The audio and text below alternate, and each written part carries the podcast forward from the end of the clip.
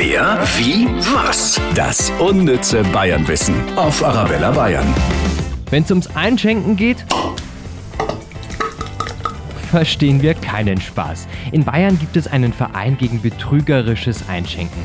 Der hat rund 4000 Mitglieder und besteht seit 1899.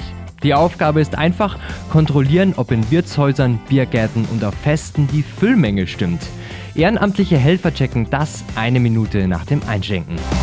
Wer, wie, was? Das unnütze Bayernwissen auf Arabella Bayern.